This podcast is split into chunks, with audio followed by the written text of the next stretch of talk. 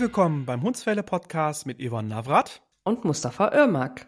In diesem Podcast geht es um Ersthundebesitzer und Besitzerinnen mit all ihren Fragen, Themen rund um den neuen Welpen oder Tierschutzhund.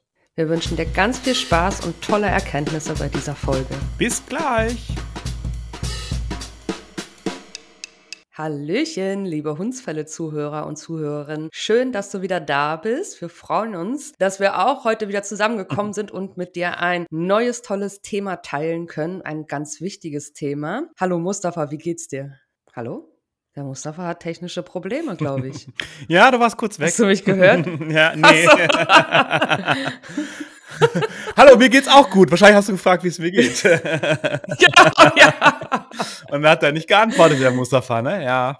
Ja, der toll, hört nicht ja. zu. Ja, was, ich hatte dich nur Der hört nicht zu, der Mustafa, ja, genau. ja. ja, ja genau. Du warst kurz eingefroren. Deswegen habe ich gewartet, bis dieses ah. Einfrieren wieder weggeht. Und dann, ja, hast du da irgendwann mal mich nochmal gefragt. Und dann habe ich gemerkt, ach, guck mal, jetzt sieht sie mich wahrscheinlich. Da ist er wieder. Ja.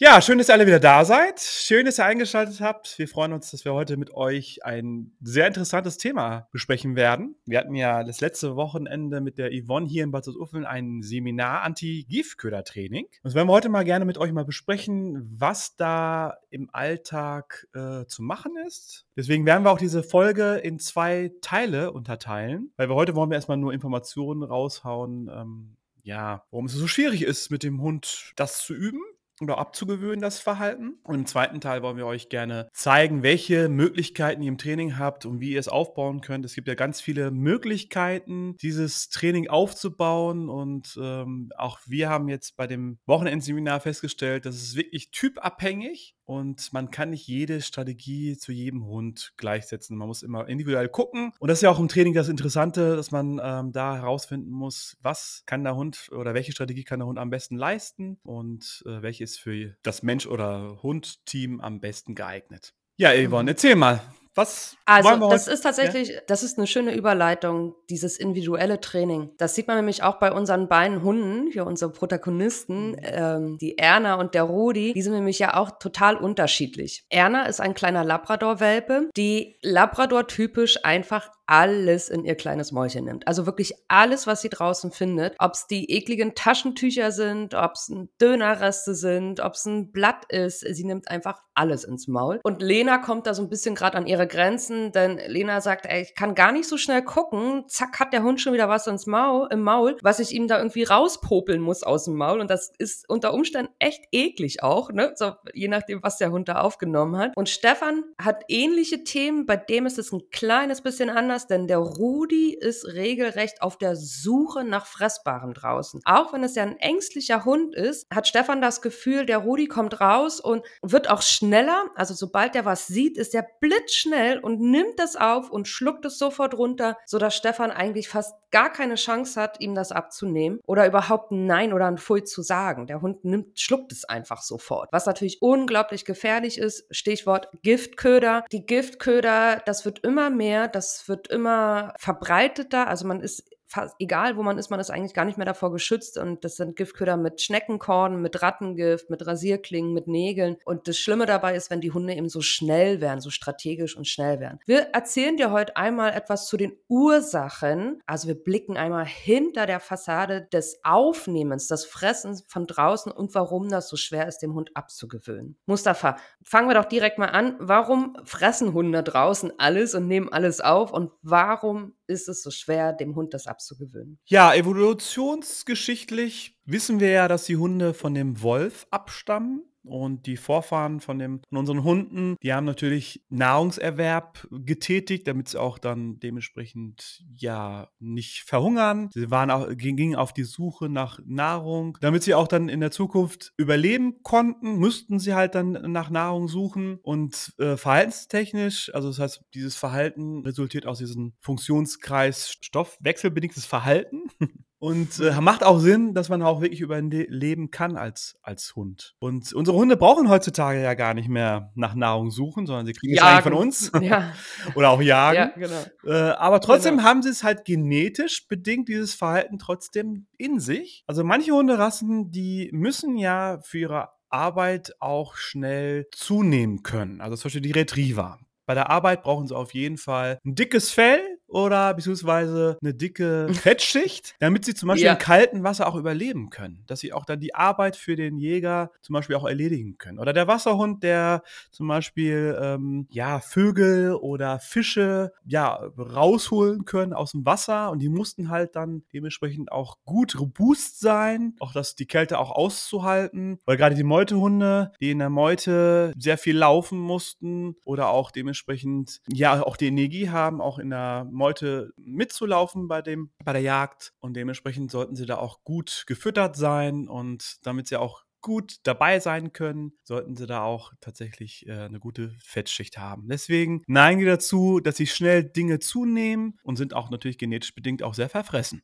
Bei den Meutehunden ist tatsächlich auch noch der spannende Faktor, dass die auch in der Meute gefüttert werden. Mhm. Das heißt, der Hund, also das von der Meute, da sprechen wir von 20, 30, 40, 50, manchmal sogar 100 Hunden. Also wenn man so ganz, ganz früher bei der Treibjagd beispielsweise, da wurden halt Meutehunde sind so Beagle, sind Laufhunde, Laufhunde, französische Laufhunde, Bracken, das sind alles Meutehunde, die in großen Gruppen gehalten wurden und dann haben sich die Jäger getroffen, hoch zu Ross mhm. und haben diese Meute an Hunde losgeschickt in den Wald, dass die halt das Wild aus dem Wald heraus treiben können. Mhm. Und diese Gruppe von Hunden, die wurde dann eben auch zusammen gefüttert. Und das heißt, wenn da so, so 100 Hunde gleichzeitig gefüttert werden, kann nur der überleben und der also am meisten Energie oder äh, Nahrung zu sich nimmt, der am schnellsten ist. Das ist also wirklich Mord und Totschlag bei denen, wenn die da fressen. Nicht im, im wahrsten Sinne des Wortes, also die, die töten sich nicht, aber es, die sind blitzschnell. Die sind blitzschnell und die boxen sich durch. Das passiert manchmal auch, wenn man zum Beispiel einen Wurf hat an Welpen, der sehr groß ist. Also also von großen Wurf spricht man ab zwölf Welpen und mehr, wenn die alle zusammen gefüttert werden an einem Futternapf, das verändert sich jetzt gerade. Früher war das total trendy, diese, diese runden Näpfe zu haben für die Welpen. Und auch da, da stürzen sich die Welpen rauf und fressen schnell und inhalieren das Futter. Das führt natürlich dazu, dass der Hund eben auch draußen schnell frisst und das Futter inhaliert. Und dann kommen wir nämlich jetzt zu dem Faktor Tierschutzhund. Da darfst du gleich nochmal was zu erzählen, warum das nämlich bei denen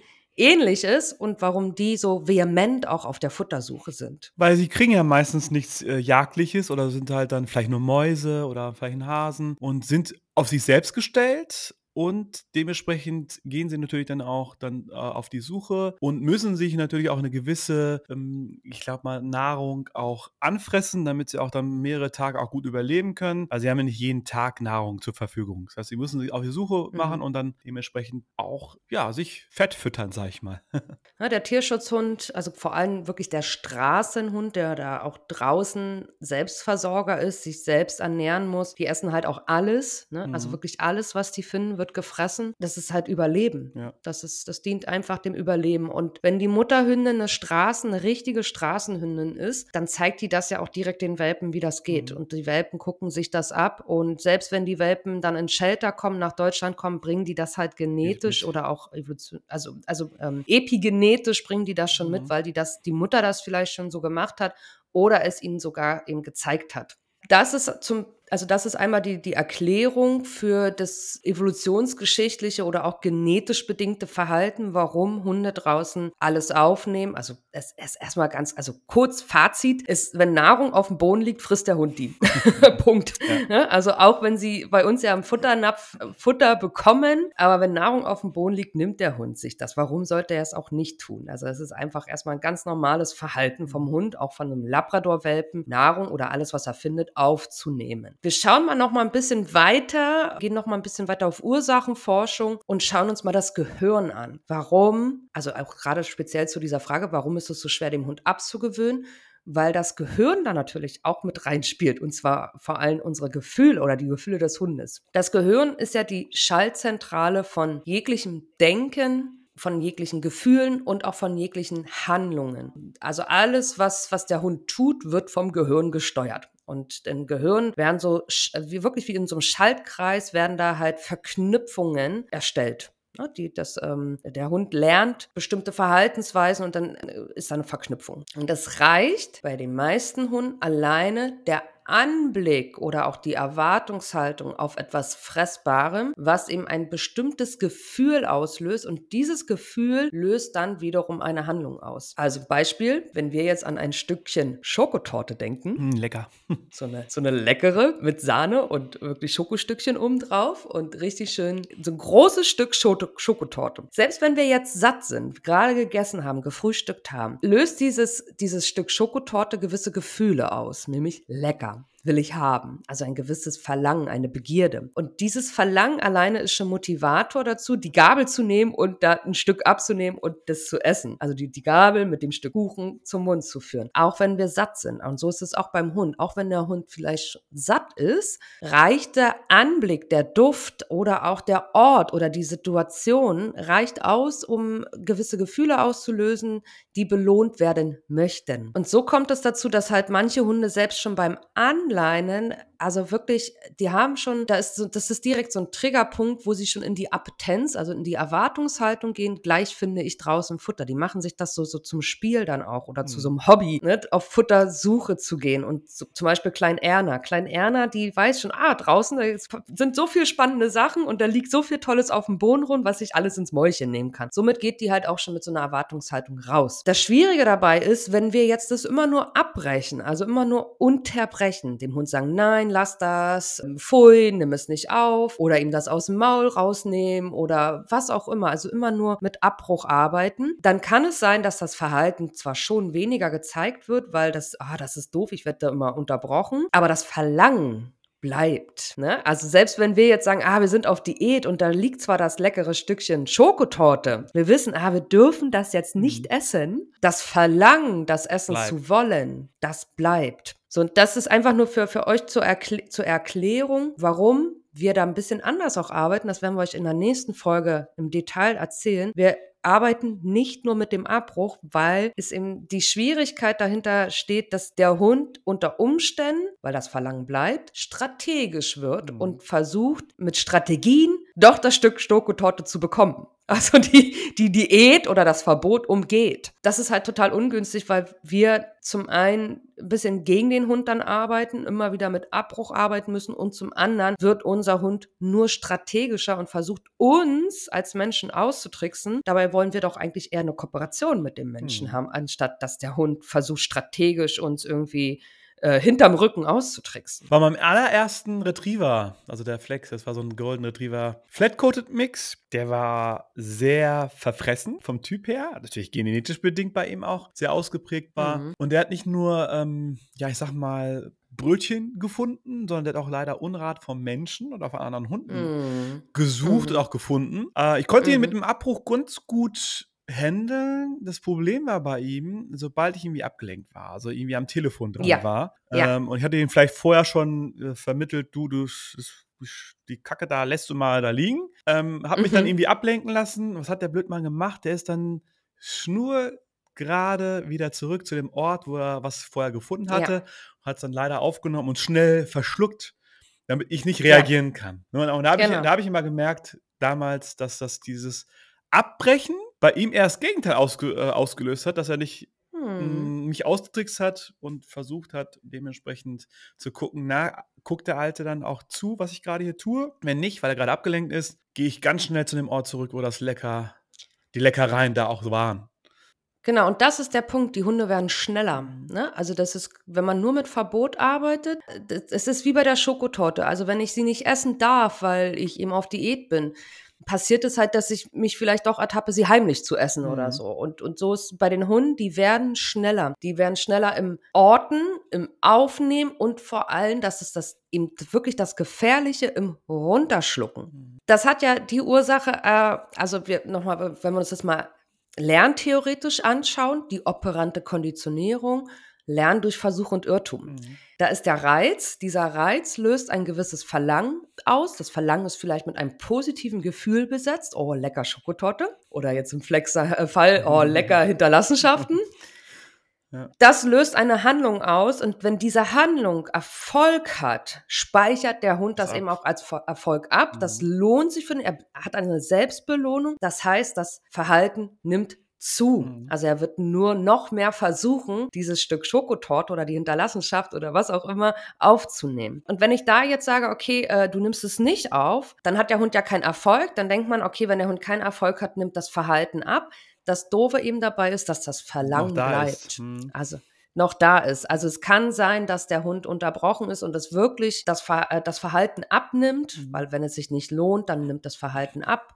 Alles oder anders formuliert, alles, was sich lohnt, dann nimmt das Verhalten zu. Alles, was sich nicht lohnt, dann nimmt das Verhalten ab. Beim Anti-Gift-Köder-Training ist eben wirklich die Schwierigkeit, dass das Verlangen bleibt und genau da müssen wir ansetzen. Das heißt, das Verlangen, das ist ja eine Gehirnstruktur, die bleibt auch, die ist nicht auslöschbar. Mhm. Auch die Genetik des Hundes und die Evolutionsgeschichte des Hundes ist nicht auslöschbar. Aber der Hund kann neue Gehirnstrukturen erlernen. Also wir können neue Gehirnstrukturen anlegen. Und genau das ist dann das Training beim Anti-Gift-Köder, dass wir das alte Sperren praktisch nicht mehr besetzen, also dem Hund keinen Erfolg haben lassen, aber ganz wichtig auch neue Gehirnstrukturen entwickeln, die sich für den Hund lohnen, so dass er zukünftig nur noch die neuen Gehirnstrukturen anwendet dann auch. Mhm. Ja, da gibt es ja verschiedene Strukturen bzw. Möglichkeiten im Training, was man anwenden kann. Das haben wir auch an dem Wochenende mit unseren Kursteilnehmern besprochen. Das war interessant, welche Möglichkeit oder Strategie für welchen Hund äh, am besten passt. Und das wollen wir natürlich dann beim nächsten Mal, beim nächsten Teil mit euch genauer besprechen. Also welche Möglichkeiten habe ich da als Hundehalter? Da ja, bin ich gespannt, ob ihr dann auch alle wieder dabei seid. Und ich würde sagen, liebe Yvonne, dann